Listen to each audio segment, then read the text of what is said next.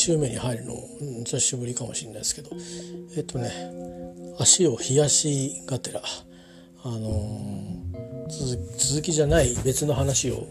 しようと思いますけど、まあ、無駄話になっちゃうんですけどね。一作一作目じゃない。一目は無駄話にしちゃいましたけど。えー、っとまた氷を。これで冷やすってでもこれ氷もねまあ体のためだけどなかなかね、かりますよね。えー、っとちょっとさっきはねビニール2枚にしてたんだけど、まあ、ちゃんと冷えてないような気がして、えー、所詮これ寝る時は外すわけだから、あのー、こう冷やして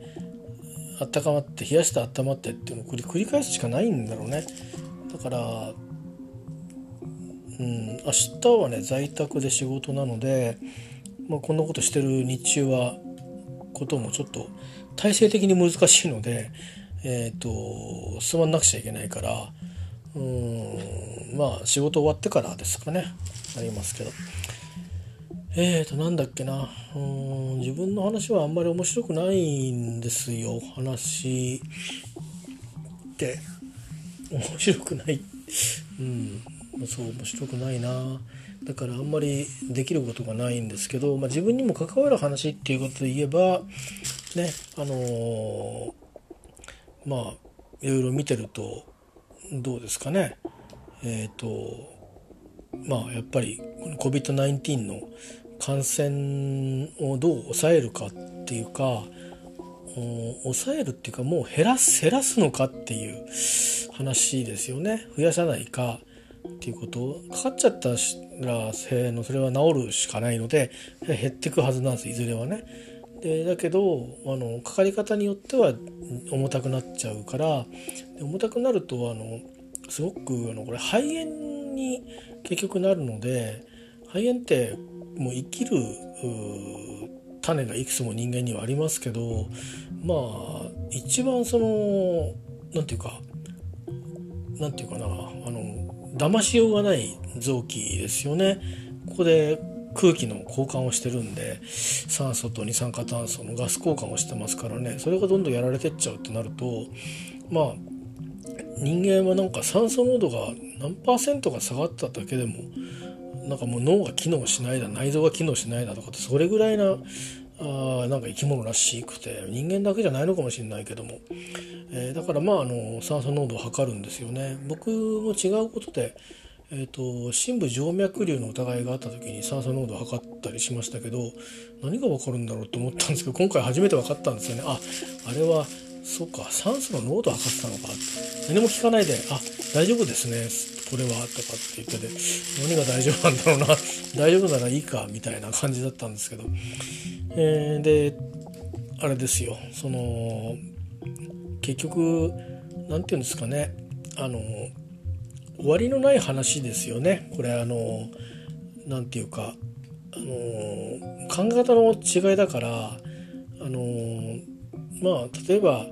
うんななんていうのかなえっと来年も再来年もえーと、元気な人は元気に暮らせるということを丸にしてで弱い人や多少の犠牲はいとわないという思想に立てばあの今のやり方でいいと思うんですよね。もしかしたらみんな助かるかもしんないしみたいな、うん、あのつまりそのいろんなものをシャットアウトしないで、えーとここはちょっとやばいよねっていうやばいよねっていうのも自分たちが決めた基準でやばいよねでそのやばいよねはどこから来てるかっていうとそのえっ、ー、とまあ別に人間が何人死んだら嫌だとかそういうんじゃなくてあの医療施設が持つかどうかっていうことですね。えー、そのこの COVID-19 だけに関してでただ実際にはあの COVID-19 以外のえー、病を持ってる人たちはたくさんいるわけでというかむしろ COVID-19 だけが特別ではないので、えー、まあ風邪とか肺炎の一類型でしかないんですよね。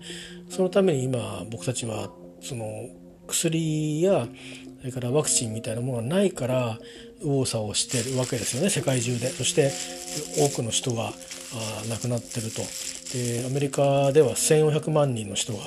えー、亡くなったっていうことらしいんです。ね確か14 million って書いてあった。1100万でいいのかな。うんアメリカ？アメリカ？まあ、イギリスもすごいんですよね。だけどまあとにかく世界中でとにかくたくさんの人が亡くなってて日本も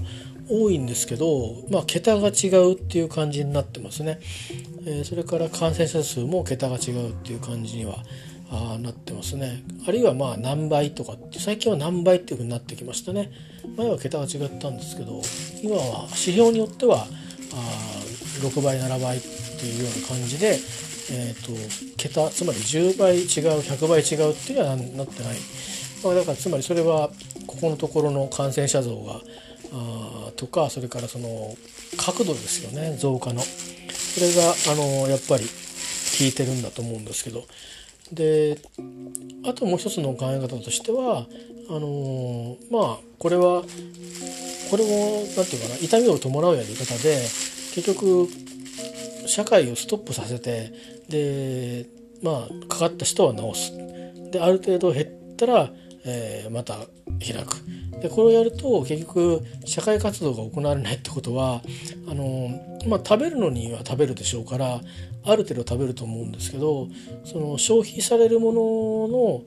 あっちでもこっちでも消費されるっていうことがなくなってくるという不思議な話なんですけどね。人口変わってないのにうん人口は変わってないのに、えー、まあなんていうかあの儲かる儲かんないって話が出てくるというこの矛盾に気づいた人は多分、えー、多分小学生のあたりの方も多分きっと気づくんだと思うんですけどあの、まあ、つまりそれだけ日本はあのものを作っては捨ててるっていうことだと思うんですよね。えー、それは別にあの誰が悪いわけじゃなくてそういう社会構造を作ってるんですよね。捨てることによって成り立ってる経済になってるということだと思うんですよ。でまあ多少のね余剰出ちゃうのこれは何どういうその製造でも致し方ないことだとは思うんですがまあでも変な話じゃないですか。ね、お酒だって作ってるところは市販用のやつを作ってるとこ同じででそれからまあ商売の人たちは商売のルートからあ仕入れてくるし、まあ、例えば例えば樽だとかねっていうことであってでまあ外で飲む人が中で飲むっていうことで言えば大元の会社はそんなに変わんないはずなんだけど大元の会社ですらあの消費量があの減ったみたいなことになると。でそれなんでかっつったらまあそうそうプラプラとあの買い物に行かなくなるからだとかね。うん、でまあ人々のこう気分があのつまりその結局人がいっぱいにこうね一回じゃあ集まって飲むかみたいなことになればいいんだけど集まっちゃダメみたいなこともあったりとかして、まあ、そういうこともあるからあのまああの必要最小限の、えー、最小限かどうか分かんないけど、まあ、ある程度あのいつもよりかちょっと落としめの消費しかしてないからあのいろんなところが持たないっていうんですけどまあぶっちゃけて言えば結局、まあ、二度飯食ってるっていうことですよねななんなんとなれば。あのまあまあもちろん最最近はあの健康志向でもってあの表で食べたからいいやっていうのはあるでしょうけどつまりあの会社帰りに寄って、えー、何か食べるあるいは何かあの、えーまあ、ドリンクドリンドリンキングですよねちょっと一杯やってあるいはみんなでどっかのレストランで集まって何かワイワイワイワイって食べるあるいはワイワイじゃなくてあの割と高級なあもの、まあ、つまりそのコース料理みたいなものとかねいろんないろんな国のものだったり、えー、もあるしそれからまあデパ地下なんかもそうですよね、えーまあ、とにかくそういうこともそうだしそれそういうものの個人店舗もそうだし、えー、あとはまあもちろんまあどうですかね。商店街なんかもスーパーはやってるけど商店街の中で閉めるところも出てくるかもしれないですね。目線によったら。まあ、というようなことがあってあのー、まあ人口は変わらないのにたくさんのお店があの球場にあえぐという不思議な状況が起きてくるわけですけども、まあ、これはつまりまあ遊びというかね。まああのめ接待じゃないな。何ていうのかなそのパーティーみたいなものえー、会食って言ってますけどそういったものをこう避けるっていう動きになってきた瞬間に、えー、消費されないものがバーッと山と出てくるし飽きないになんなくなってくるってことですよね。それは誰かが食べるんだったら飽きないにできるはずなんですよね。えー、その人たちに向けて、えー、何をすればいいわけだし食べる人が実は来ないだけであのもこっちから売りに行けば買ってくれるはずなんだけども実はそういうわけじゃないわけですよね。あのつまりお家はお家でストックして置いてあって食べたい時に食べる。あるいはあのこの日の曜日以外は大体食べてる。でこの曜日はみんなでわーっと食べに行く。そうわーっと食べに行くって人がわーっと何人も連なって毎週毎週毎週1年通していっぱいいるから飽きないになってるみたいな構図があって別に家で食ってっていいんだろうけどもまあまあみんなでワイワイ言いながらあちょっとローねぎらってさやろうよっていうようなことでね趣旨が違う形で消費をしてるからそうなるっていうのもありますよね。えー、まあでも後のあの飲食なんかの場合はなかなかまあ一人で暮らしてる人はね結局あの家でわざわざ作らなくて結局多分食べに行くかテイクアウトするかになるとは思うんですけどうんでもまあそういうようなあことがあって不思議だなとは思うんですがでもまあまあでも考えてみる旅行なんかもそうですよね。えー、別にあのなんだろう今のはご飯の話でないとまあ死活問題になるようなあの生きるのに必要なものだったりあるいはその人と人とはつながるとか信頼関係を作るっていうことはあの生活していく上で仕事していく上でやっぱりこう日本の場合は特にですよ。日本じゃなくてもそうですけどあの欠かせないねあの活動社会的活動だと思うので、えーまあそれをこう止めなきゃいけないっていうことに対してみんなが戸惑うっていうのはあのまあそれなりの合理性はあるしうんそういう場をねあの設けてるっていう維持してるっていうお店側まあものによりますけどねものって店によりますけどね、えー、まあなんかそのうん名前言うとあれだけどもクラブはどうなんだろうっていうとこれは難しいところですよね。そのコンサートとかと同じようなことですけどでもまあまあやっぱりこう表現の自由じゃないけどもうん、まあ、みんな居場所がどこにいたいかっていうのはみんなやっぱりそれぞれあるんでうんそれはそれで自由なわけでうんねだけど距離が保てないからとか換気があれだからとかっていうんで規制されちゃうと居場所がなくなって、えー、しまう人たちだって出てくるかもしれないですよね。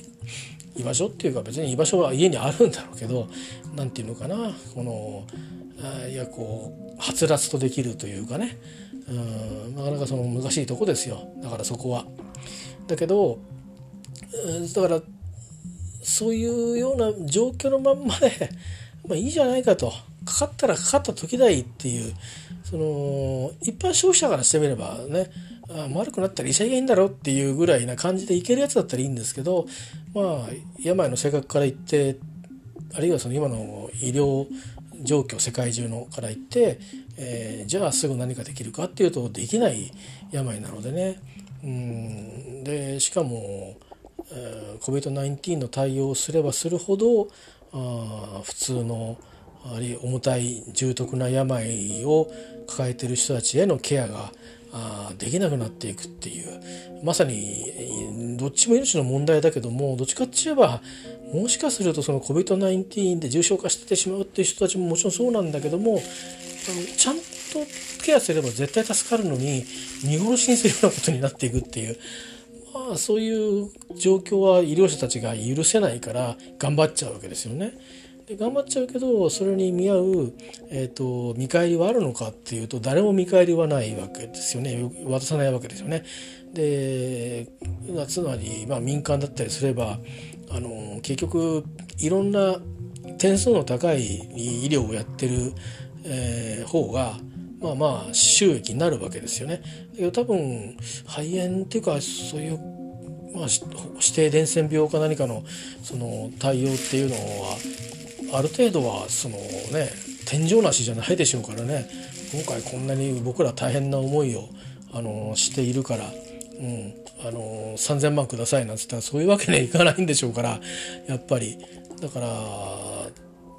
つまりそのメニューがいっぱいあるんだけどメニューが10個あってでも実際3個しか提供できないってことになってしまうとうん。ねでよその病院になんてなことになって、えー、行ってしまうわけでしょ？それが足んないわけだから、えー、そうすると患者さんも困るし、うん、まあ病院も収益が上がらないということになるわけですよね。で、まあ、病院もねいくら病院だからといって別にやっぱり民間であればある程度あの儲けがないと,、えーと、いい医療をいい人材を集めることもできないですしそれから機材のね更新とかもできないですし、えー、研修に行かせることもできないですし留学することもできないですしいい医者をピッあのヘッドハンティングすることもできないしやっぱりやっぱ先立つものは何とやらなんですよね。えー、まあそういうようなこともあるということも分かりつつですよ。うんまあいろんなことを考えたらどうなんですかね。なんかその私も神奈川だ東京だってとこに暮らしたり仕事に行ったりしてる身であのー、例えばね例えば今大阪にいる人大阪に例えば知り合いがいるとしましょうか。でちょっと会おうかってった時にね、大阪と東京っても似たようなもんじゃないですか、その感染者の数から言って。だけど多分大阪の友達がいたとしたら、いやいや、ちょっとまた今度にしようって、言うと思いますよ、多分。うん、てか、それぐらいなわけですよね、東京って旗から見ると。僕らは、いや、そう変わんないぜっていう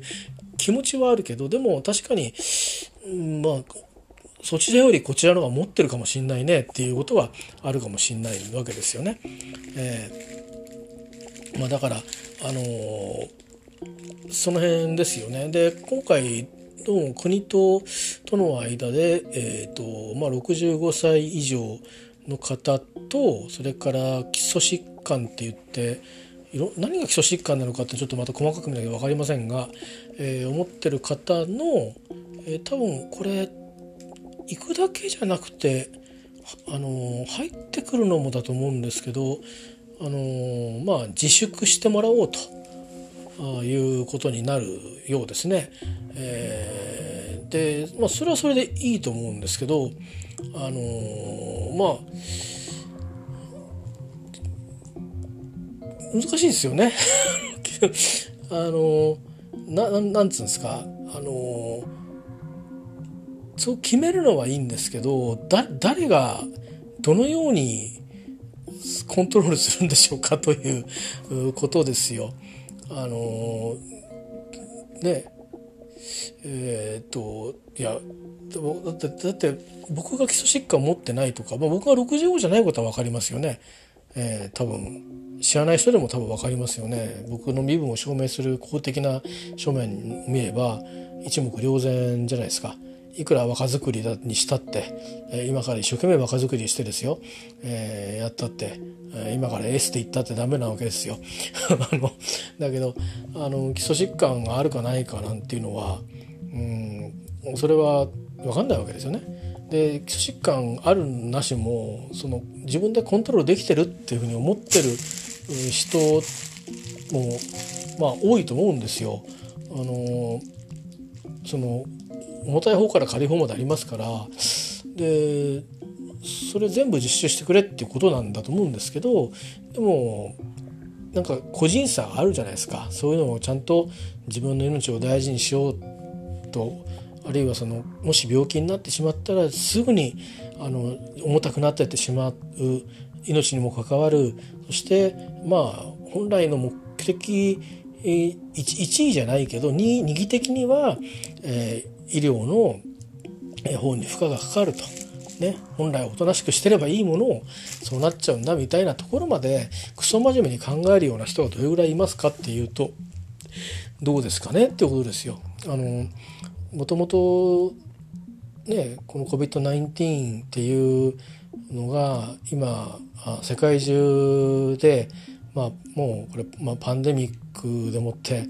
えー、まあ今オーバーシュートはしてないかもしれませんがでもどうなんですかね第1波に比べたらもうオーバーシュートしてるって言えるのかなって思うんですけどそんな状況なわけだからまあ異常事態なわけですよ。緊急事態宣言とかってしてないだけであの何でもない時に比べたらもう異常事態のは間違いないと思うんですよね。でその異常事態の中で、まあ、いろんな言い方する人がいて止めるとそれで仕事がなくなってで、まあ、それで自殺する人が出てくるんだと。うん、だから結局その病気になって死なないようにってやることが生きてる人が死んでくってことにつながるんだから良くないっていう考え方を言う人もいてそれはそれで一理あると思うんですね。だから保証がいると思うんですよ。で保証ってどうもなんか知んないけど参加賞みたいなお金しか渡せないみたいだけどあれもうちょっとこう桁をね 増やして渡したらいいのにって思う。もしくはあその金額をもう長くとかあるいは3倍ぐらいするとか。だって別にこれ10年続くわけじゃないんだから、うん、で僕たちは10年前にいや20年前に震災を経験してでそこでも負のあの負債を抱えてきてるわけだし今だって廃炉を、まあ、どうすんだろうあの日をね結局。廃炉していくわけでしょ？福島の第一原発を。あく社会コストみたいなものっていうのはこれからもどんどんかかっていくわけですよねいろんなもん正しく壊していかなきゃいけないから。ん、でそういうことから考えると今その商いをしてる人たちを救いつつえっ、ー、と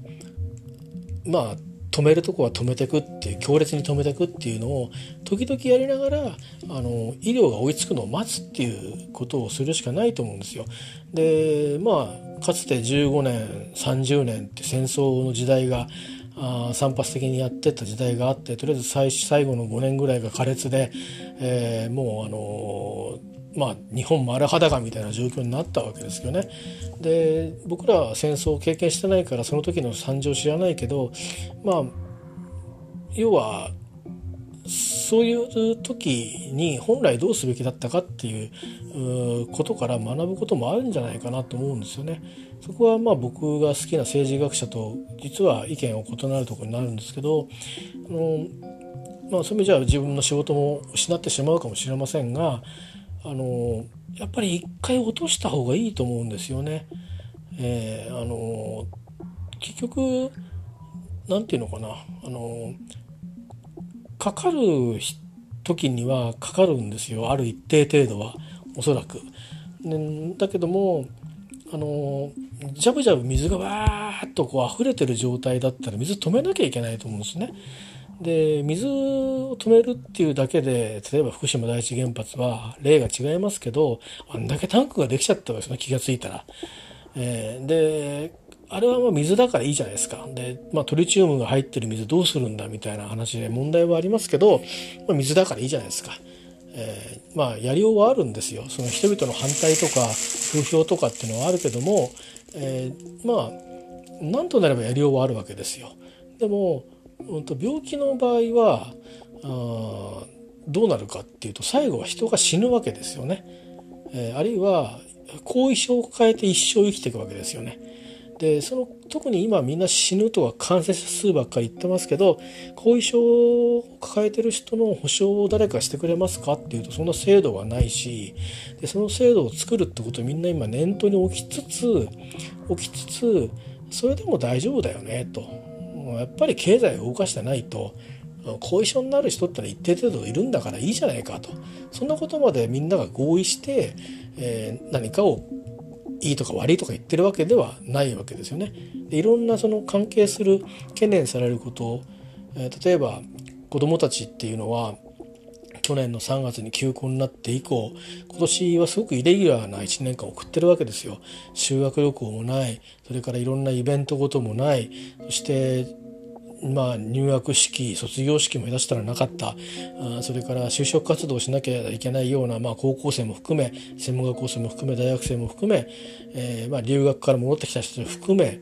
うん多分特別な特殊な状況だったでしょう。えー、で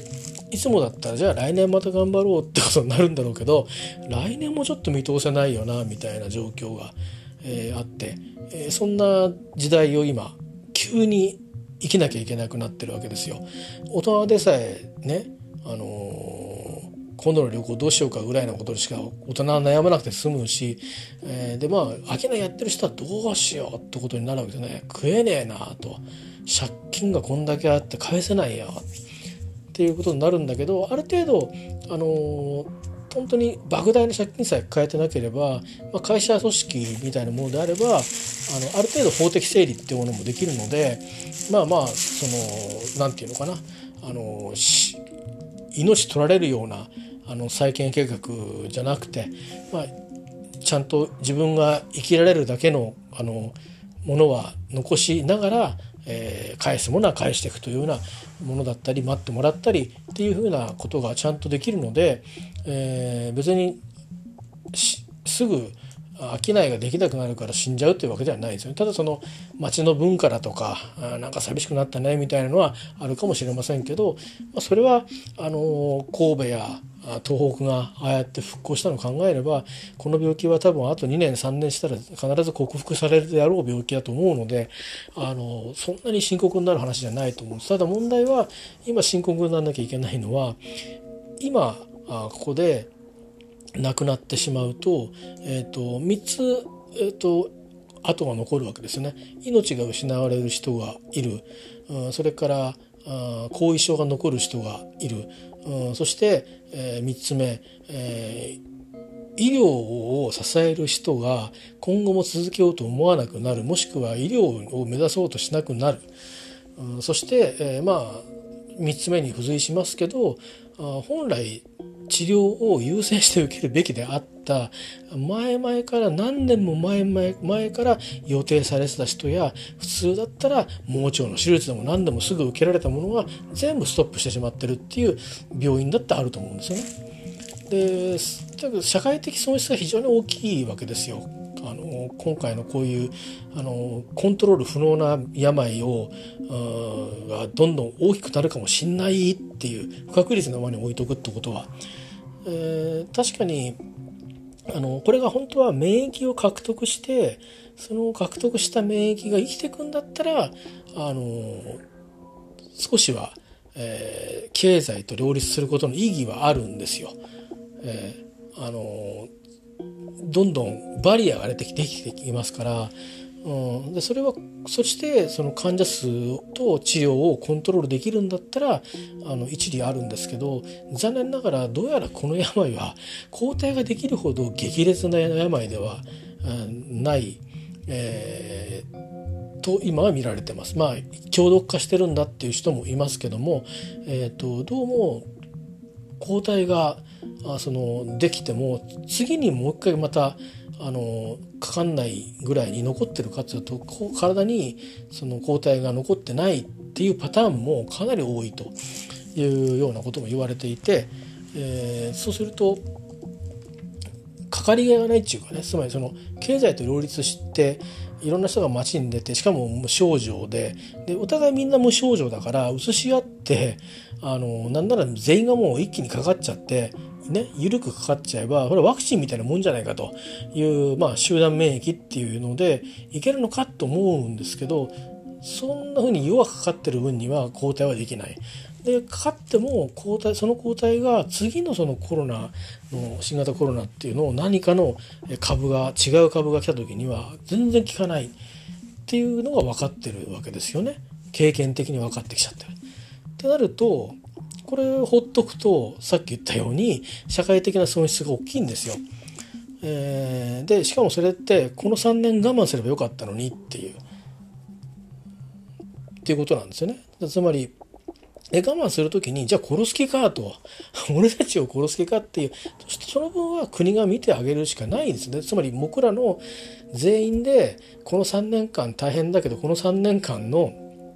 いろんなことで大変でお金がない、えー、社会的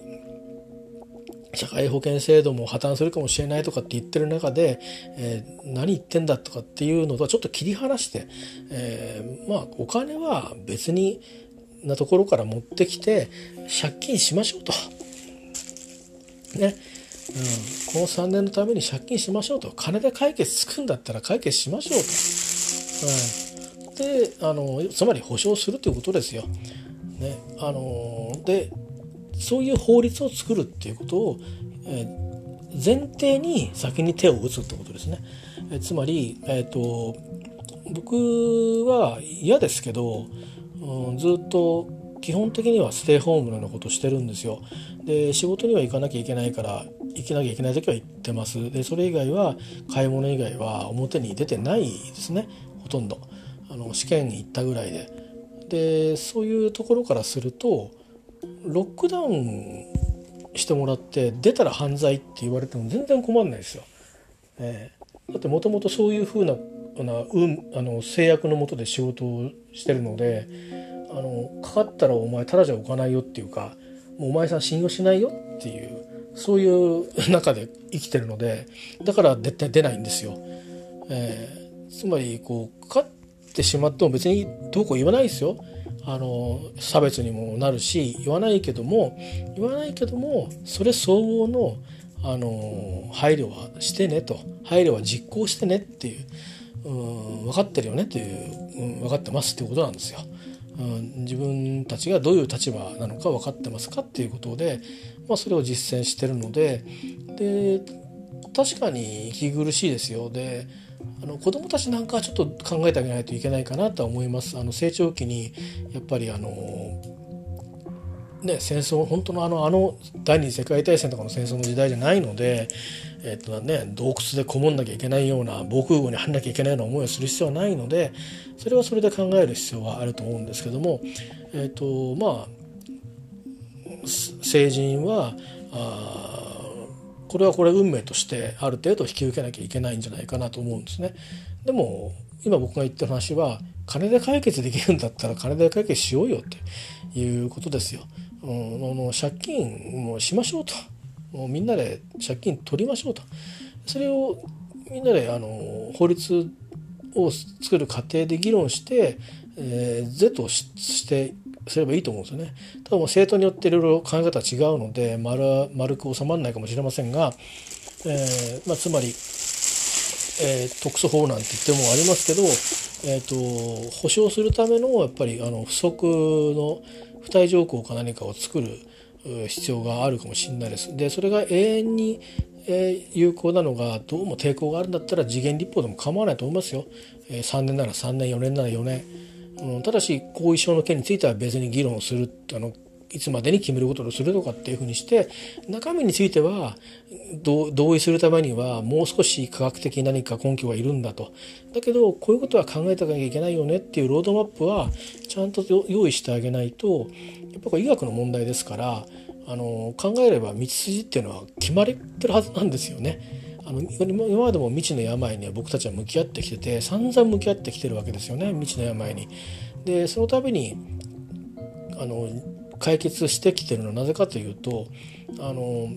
まあ、別にゼロからやってるわけじゃないわけですよね。過去に経験したことを生かしてやっているわけでで今回だってそれはあの完璧な答え出せないかもしれないけども我々があ世界の英知を借りて、えー、こういうやり方いくつかあるけど選べないから後で選ぼうと。で今選べるのはどれだと。今できるのは何だと。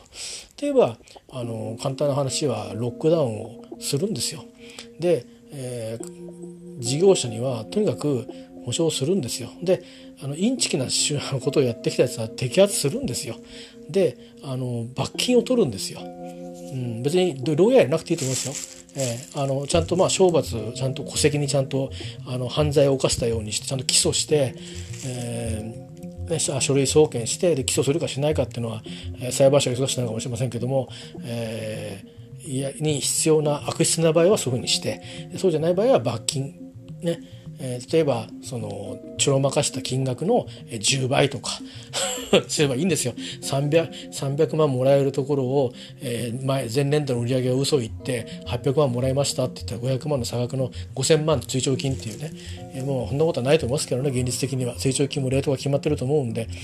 まあ、だからそういうふうにしてとにかく、あのー、みんなが暮らせるし安心して閉じられると。安心して閉じられる。そしてあの必要だからそれを繰り返していくで少しずつあのそう締める間隔が短くなっていけばいいわけですよね。えー、それのうちに医学が追いついていって、えー、対策がよりあの確実に的確になっていくし僕たちの暮らし方もあの自然と、えー、きっと身についていくんですよね。えーでただ問題はあの今特殊な暮らし方をしてると思うんですよ。えっと、ずっと2メーター離れる1.2メーター離れるえずっとマスクしてるそんな あのえっと一生を僕たちは赤ちゃんで生まれてから死ぬまで送るんでしょうかと。でもお葬式ののお証拠をする時にみんなマスクしてるんでしょうかと。これから先20年、30年。そんなわけないですよね。なわけないですよね。つまりこれは普通のそのインフルエンザと同じように落とし込まなきゃいけないわけですよ。あ、ちょっと具合が悪いんだっていうことを検知するような仕掛けをちゃんと自分たちで持ってであこれはあれだこれちょっとやばいかかってるかもしんないよって言って行かないようにするとかまあ、あのインフルエンザは症状出てから分かるわけですけどこの新型コロインフルエンザコロナウイルスはあの分からないわけですよね。分からないから自分でチェックしなきゃいけないわけですよね。で今はそのそもそもそれは PCR 検査をするしないだけで大変なことになってるから できないけどあのね1回3万円みたいなとか1万5千円だとかって言ってるのを例えば3,000円とかそれぐらいで自分でチェックできるような風にしてでそれをま保険適用する必要はないと思います。3000円ぐらいで自腹でもいいからチェックをしてあのあちょっと俺熱を測るようなつもりでねあのちょっと熱あるっていうかちょっとこれ出てるからさ病院行くわね、ごめんちょっと俺葬式行かないみたいな感じで、えー、ね、え、行けばいいんでいや私持ってるかもしんないからマスクしてっていうのをやめればいいと思うんですよ。いや俺大丈夫持ってないから。確かにそう言ってるうちの何人かはそんなこと毎回やってないから毎回やってないから持ってきちゃ持ってきちゃって移っちゃうってあるけどもう治し方分かってるから治るわけじゃないですか。そうやって普通の病気に落とし込んでいくっていうことを最後にはしたいわけですよね。最後には。別にワクチン打ったから大丈夫かって言ったらそれは当てにならないですよ。あのインフルエンザだってかかるんですから。でインフルエンザと違うのは移っちゃうとえらい大変なことになっちゃうわけですよね。インフルエンザみたいに5日間熱あの薬を飲んでじっとしてればいいっていうでなんとか熱下がればインフルエンザ脳症になる確率も低くてみたいなそういうふうな知見がまだないわけでうんとにかくね肺が行くところまで行ってダメージしてで回復しないわけですよねこれね。うん、だからこの失われた機能が回復できないとなると、うん、なかなかしんどいところがあるので早いうちにやっぱり手当てするということがあればやっぱり自分でセルフチェックするようなあもう生活習慣の中に取り入れていくっていうことをやっぱりこうやっていくんだと思うんですよね毎朝、あのー、起きて。うん、でそれをいかに簡単にやるかというような話なんじゃないですかね。うん変な話も朝トイレに行ったら自動的にあのピンピンピンってなんかレポートが出てくるとかね。なんかそういうそういうこうなんか人が生きる流れの中であの自動的にあの工夫なくチェックができるような風にあの僕たちの暮らしが変わっていくように、えー、持っていくっていうことだっていくらでもできると思うんで、でそれは確かに1億人いたらそれはどうですかね。1,000人2,000人ぐらいはやらない人はいるでしょうね。いやもしかして1万人ぐらいいるかもしれないけども。でもでもそれはそれでやっぱり何とかするしかないのでね。それそれはあると思ってある前提でまあ本気でもうここは絶対マスクっていうところとそれは例えばだからお医者さんが別にこの COVID-19 があろうがなかろうが手術する時にはマスクして手袋して、えー、衣服着てで消毒して手術するわけですよね。あれ別にあのもうマスクもいいやな暑いからっていうわけにはいかないわけですよね。両方あるわけですよつまりあの患者さんはチェックしてない何かの感染症を持ってる可能性は当然あるしだからもともと病気の方を治すわけだから病気に持ってるものからっていうのもあるしそれからまあ中に、えー、いろんなね検査して見つけてない病を持ってる可能性もある。しお互いにうつらないためにっていうのもあるわけですし。まあまあそれとあんまり変わんないですよね。言ってることは。やってることは。でもあれをみんなが今やってるっていう状況なわけですね。マスクっていうのは。でしかもあの風邪がインフルエンザが流行ってるからマスクしとこうっていうもう治し方も分かってるし、まあ、そうそうそうそう早く気づけば死ぬこともないぞというようなことも大方確実してるような病に対してもそうやってマスクしようってやったり、えー、してるわけじゃないですか。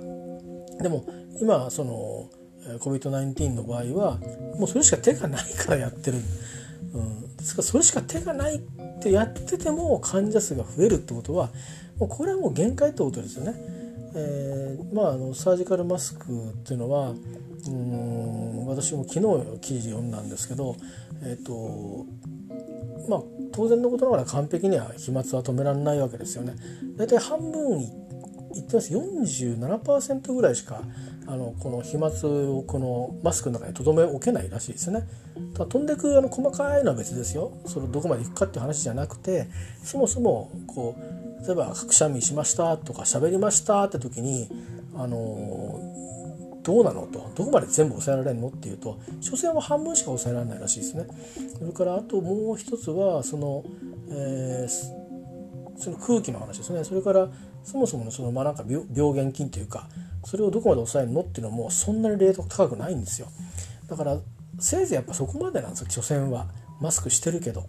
うん、だからあのー、だからそれでうまく世の中が回ってるうちは別に普通にみんなで仕事をしに行ったり、あのー、どっか遊び行ったりしたら別にいいと思うんですよね。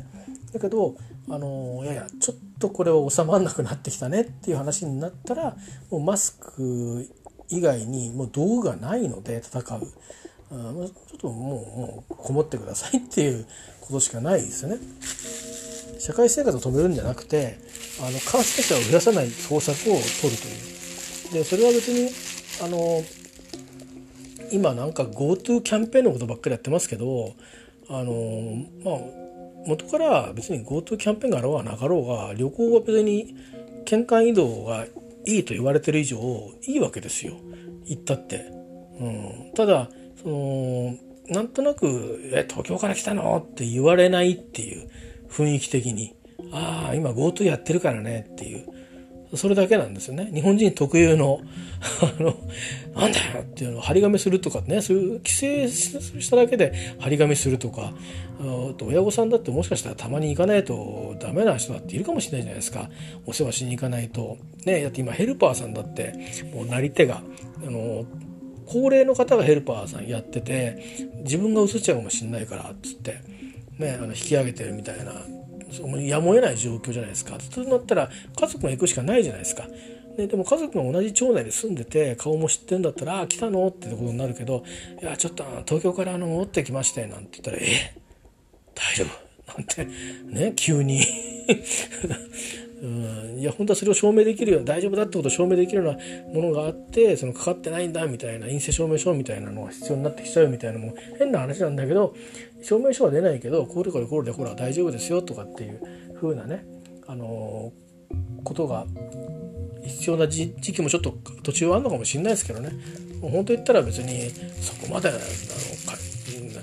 あのそんなにね目くじら立てなくたってっていうのはあるけどでもそれを多少まああの高齢者が多いようなとこだったらあのせめてねエチケットとしてあの一応検査はしてこういう今状況ですと。で当面の間週に1回は検査しに行きますからみたいなあとかそういうのをサポートしてあげるとかね。あのそれは地方自治体ですよ。そんなに何万人もいないはずですからそれは申請をしてそういうふうな仕組みを作ってあげると。うん、またそういうふうにしてその国がやることをそれからでっかい町があの都市がやることを、地方自治体がやることをでやるので補助ください。借金して生活を見てあげなきゃいけませんね。みんなで国民が全員で借金して将来世代も借金抱えてもらって、え、このこの難局を乗り切ると。ね。うん、あだこうだ言ってるうちに、えー、かかってですよ。あの生き残った人はいいですよ。ででも軽症で、えー、なんかずっともうもうなんか何もする気しないっていう風なだけだったらいいけども口も聞けなくなったりとかっていう人もいるわけでしょ。だからねそれは誰も責任取れないわけじゃないですか。ね、だからやっぱりまあもしロックダウンしてもそういう人は出てくるかもしれないですよそれはね同じなわけですから軽症であってもっていうのは、うん、どうやってうつらないようにすればいいのかっていうことが分かってないので、例えば必ずあのここここで何十度のお湯を分けないからなんかそのスプリンクラーが出ない程度にこういう液体をピシューって噴霧するとで3分するとバルサンみたいにねあのゴキブリが死ぬじゃないけどそういうことができるんだったらいいんだけどもまあまあ、あのー、今ね手をほら70%以上のアルコールでとかあるいは56%以上でも効果あるぞとか、ね、あのアルコールでやればどうも不活性ができるとかっていうことぐらいしか知らないわけじゃないですか。だけど毎日家の中に70%アルコール噴霧するわけにもいかないですよね。アレルギーある人もいるし、うん、だからまあまあ、とにかくそういうようなことで僕たちは今完全な答えが分かってない状況なわけですよね。で第1波第2波第3波とか言ってますけどこんなもん第何波もあるんですよ。でだからそのその度にケチなこと言ってると あのいろんな人たちの人生が狂っちゃうんであのそれは今のまんま別に来年の卒業式やって入学式やるんだっていう予定にしてしまってみんながごほごほごほごほ言いながらあのマスクして、えー、やったってそれはいいかもしれないですよ。もちろんマスクしてるでしょうけど、うん、だけどあのなんていうのかな。あのいやこれはっていうような今日もこうでとかって言ってですごい重症の人がいてで前よりも死人が多くなってっていうような状況のもう横目にね 何にもしないであのとりあえず旅行行かないでくださいっていうだけで終わりにしていい話なのかどうなのかっていうことが僕はよく分かんないんですよ。あのこれ旅行業界のあの業界団体が総理大臣と話をして、えー、あのもっともうちょっと理解してくださいよという、ね、とか飲食業界の団体が「いやいや頼みますよ」っていう言ってるそういう交渉してるんだったら「いやいやじゃあじゃああのもうお年寄りは来ないでいただいて」とかっていうのは分かるけどこれあの政治家が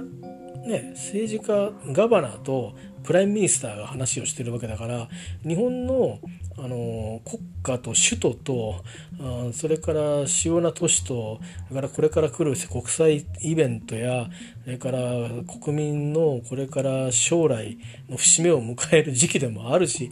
えーね、それこそ正月だってもしかしたら正月にピーク来るかもしんないんですよこれ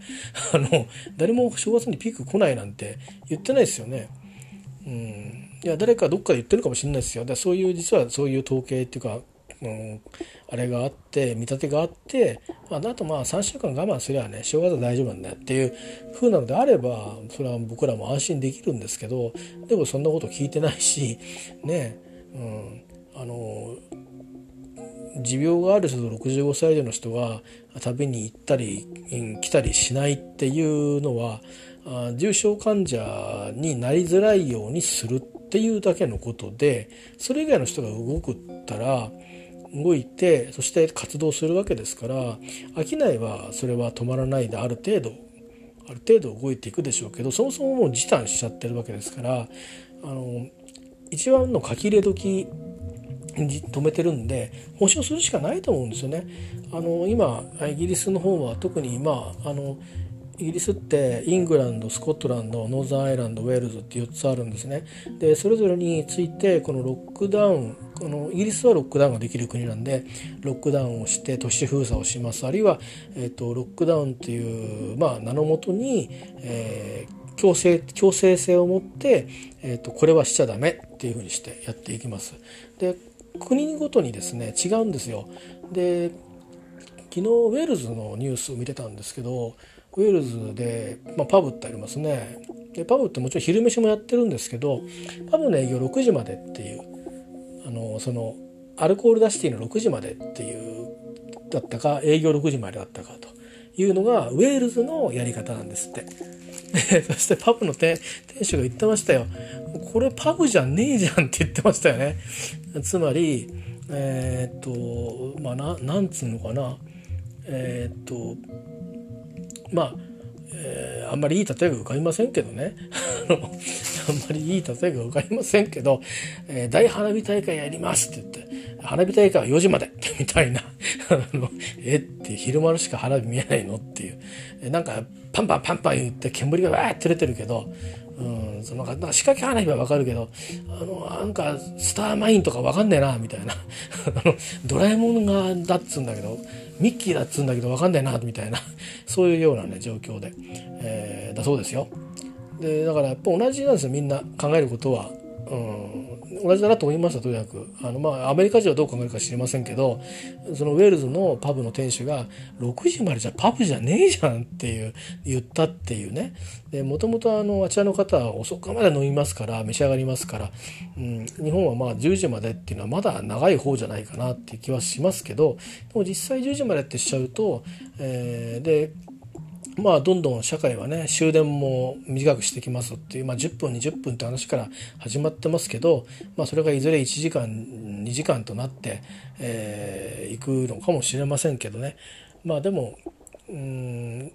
まあ少なくともね24時間地下鉄走らせるぞバス走らせるぞっていうのに行かなかったのは僕は良かったかなと思いますよ。あのロンドンなんかは確か24時間バスを走ってる路線があったりしますけどうんでも別にそれに真似る必要はちっともないと思うのであの本当は多分東京オリンピックをイメージして、まあ、猪瀬さんなんかがねあのそうやって動いてる方が、まあ、観光客が動きやすいんじゃないかっていうこととか、まあ、経済もねあの潤うんじゃないかと思ったかもしれないんですけど一極集中でもってそれでずっと誰も止まらないじ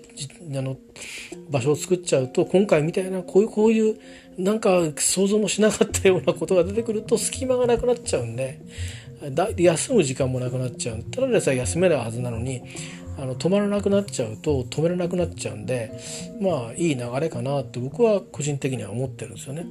えー、あの別に僕がなんか自分未然に切ってじゃあ30億円って出せるようなわけじゃないからなんなら石油王でも囲ってこないといけないのかもしれないですけどでもまあ本当にあの勝手なことを言えばねあの、まあ、僕は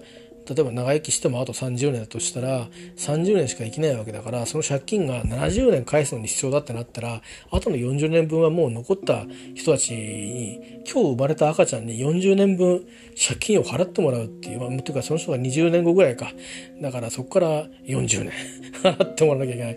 えー、いうことになるわけで。えー、つまりその今生まれた赤ちゃんの60年後ぐらいまでをこう縛っちゃうっていううそういう選択をしていいんですかっていうね、あのちょっと倫理的なところがありますけどでも国ってそんなもんなんじゃないのかなと思うんですよね。なぜならば僕らは今でも第二次世界大戦なり、えー、いろんなその歴史的な摩擦のことについてまあずっと問題を抱えてそれがために、えー、国際関係が険悪になったりとかしながらつまり、えっ、とまああ金銭的なロスを払いながらその政治問題と歴史問題と付き合ってるわけですよね。で我々には我々の立場もある。あちあちあちらにはあちらの立場もある。でどっちが正しいかっていうと俺たちも正しいだろうってお互いに思ってる。で多分客観的にはこっちが正しい部分が多い場合もある。向こうが正しい部分が多い場合もあるっていうのがあるんだけど基本的に負けちゃったからもう何も言えないっていうとこが結構あって。であとはどっちが強いかみたいなところでね。えー、あのなんか世界中があんまり目を向けてくれないとかいうことがあって通用してないですけども。でも何て言うかそういうものと付き合わなきゃいけないわけじゃないですか。でそれはもう本当無計画無責任でやられたことだと僕は思ってるんですけど今回のようなことっていうのはもうこれやむを得ないんですよね。だから、うんとまあ、公害なんかっていうのが一時期あってであの時に国は賠償してるわけですけどもあの時は高度成長期だからキャッシュあったかもしれないけどそれ以降いろいろこうまあ賠償してますよねそれって国の金なんですよねまあ特別会計か一般会計か多分特別会計か出してるんだと思うんですよ。ってことはまあ国の税金から賠償するわけですよね。でそれいちいちあの僕たちが「いやあいつらに払いたくない」なんてことは言わないわけですよね。えー、それはお互い様だからですよね。だからうんちょっと少しあのー、なんかこのコロナに関新型コロナに関してなんかみんながその覚悟を決めきれてないなって思うんですけど僕も含めたかもしれませんがあのー、もうねやっぱ法律を変えて試験の制限だとかなんだかって言ってるのはつまりはそういう試験を制限されてしまうような人たちにコントロールを任せてしまうからいけないんですよ。あのつまりあの先人内閣みたいなものを組閣作ればいいんですよね。あの各政党の代表が平等に1票ずつ権利を持っていてであの最終的には、えー、国民会議みたいなところでオープンにして、えー、決めて、えー、公聴会なんてもんな時間ないからやらないけども国民の民間の代表も入って、えー、意見のあの合意形成をするみたいないうようなところで、えー、国会でも決議するけどその前の段階で、えー、ちゃんとその意見のすり合わせはあのすると。でそこでおおむね決めて国会には報告だけするみたいな形にすればあの別にあのなんとか内閣だからあのあついでにあれもこれもあれもこれもって言ってやるっていうことはないんだと思うんですよね。で見ててだって少なくともフランスのマクロン大統領だってあのボリス・ジョンソンだって無茶なことはしてないですよ反対のこと反対する人はいっぱいいますけどでもあの日本人が「いやそんなことされたら試験の制限だなんだ」って騒いでるようなこんなことはしてないですよ。確かにこれはパブじゃねえだろうとかっていうことをするあの地域はもう、出てきたりはしますけどでもそれはそれで一生懸命考えてるしスコットランドなんかはイングランドの対応が終わってもいや私たちはまだ続けますって言ってもっとクリにするんですっていうスタイルを取るところもあるしまあそれはまちまちなんですよね。えー、だからそれは自治を任せてるからその地域のえ人たちのリーダーが選んでることですよ。だけどその人の中にだってもちろん反対も賛成もある。それは常について回るんですけどあの一番困るのはあの常に力を持ってる政党が全部決めるってそういうことだと困っちゃうんで内閣が決めるってことにせずに全国民的にやるとしたら、まあ、政党政治なんですから政党の代表が平等に、えーと、1票を持ってそこに、えーと、民間団体の代表それから何か医療関係の代表それからまあ自衛隊でもいいかもしれませんよ。もしかしたら自衛隊入れるとどうのこうのっていう人いるかもしれませんけどいざとなったらあの自衛隊なり警察なりが出動して動員しないと、えー、困る場合もあると思うんでまあまあ午前会議じゃないですけどまあそういうものがねあってあのそこで決めて、えー、であのなんていうのかなあやるような場があってそれからこう意思決定の場に持っていくっていうのがあってもいいしさっき言ったように国会の報告っていうことでで決めるのはあの総理大臣があの指示すると。まあ、つまり、まあ、同意するっていうかね一緒に議論した内容を報告もあったんでじゃあやれっていうふうにやるとそれを3日ぐらいで済ませるというようなねその手続きはその前からだから常に常にそうやったのはあの会議はやったらいけないですね。あの与野党でいろいろこう対立する軸はいっぱいあると思うんですけどそういう健康のこれから未知の病にぶち当たっていく未知の公害にぶち当たっていくことに関してはそういう特別な会議を内閣がだけじゃなくえ国会議自体が中心となってやっていくと。いうようなスキームを作っていけば別に野党だってビビるようなことはなくて、えー試験の制限するんじゃなくてむしろ試験を行使するための環境を作るために、えー、一時的に試験を守るんだというふうに発想が変わると思うんですよね。でで平等な一票を持てば阻止することもできるわけですから、えー、僕はそういうふうにしてちょっと発想を変えてかたくなならずに、えー、動かす方法をねあのアイディアを考えてくれないかなとえー、思いますねあのいつまでも野党でいるつもりでいるんだとすると、うん、そういう発想出てこないかもしれないですけど自分たちが政権を取ろうと思ったらそういうふうにしないと逆の立場になったら相手は言うこと聞かないですよね、えー、だからやっぱりで僕たち国民も安心しないですよね、えー、なんかその時その時でシステムが変わっちゃうってなると安心して言うこと聞けないじゃないですか。私予測も立たないじゃないですか。ということでねあの長々と喋りましたけど。僕はねちょっとこれ感染をまず抑えてからにした方がいい気がしますね。安心して正月そして卒業式今年はねやってあげたいじゃないですか。ね入学式もみんなで集まってやってあげたいじゃないですか。はい言いたいのはそれだけです。